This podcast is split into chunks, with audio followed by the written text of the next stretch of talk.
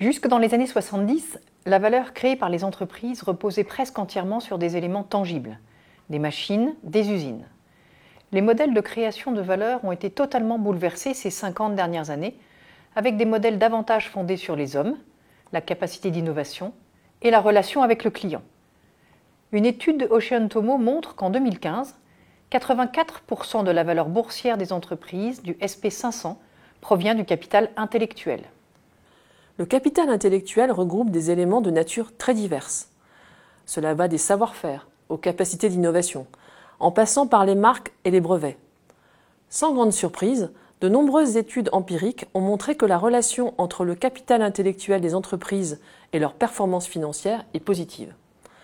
Cependant, les différents composants du capital intellectuel ont été étudiés isolément les uns des autres. Nous avons donc cherché à comprendre si certains composants du capital intellectuel influençaient plus que d'autres la performance financière des entreprises.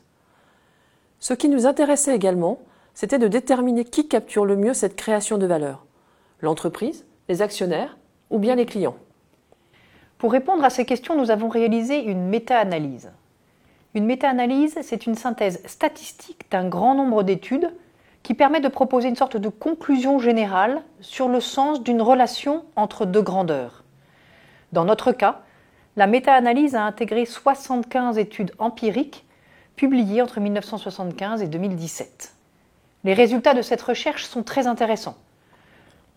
Tout d'abord, sans grande surprise, la relation globale entre le capital intellectuel et la performance financière est positive. Entre les trois acteurs, l'entreprise, l'actionnaire et le client, c'est le client qui perçoit le plus cette création de valeur. Si on rentre plus dans les détails, la relation entre le capital humain, c'est-à-dire toute la valeur créée par les compétences et les savoir-faire des salariés, est également positive. Mais pour le capital humain, c'est surtout l'entreprise qui voit la valeur créée davantage que l'actionnaire ou le client. Ensuite, si on regarde le capital structurel, qui comprend essentiellement les processus, les systèmes d'information et la RD, la relation entre ce capital et la performance financière est positive. Cependant, la relation avec la performance financière est plus forte pour les processus et les systèmes d'information que pour la RD. Pour finir, nous avons étudié le capital relationnel, c'est-à-dire la valeur de la relation client et la valeur de la marque.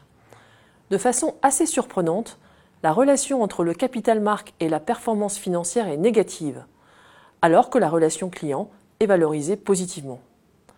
Les contributions de ce travail sont multiples.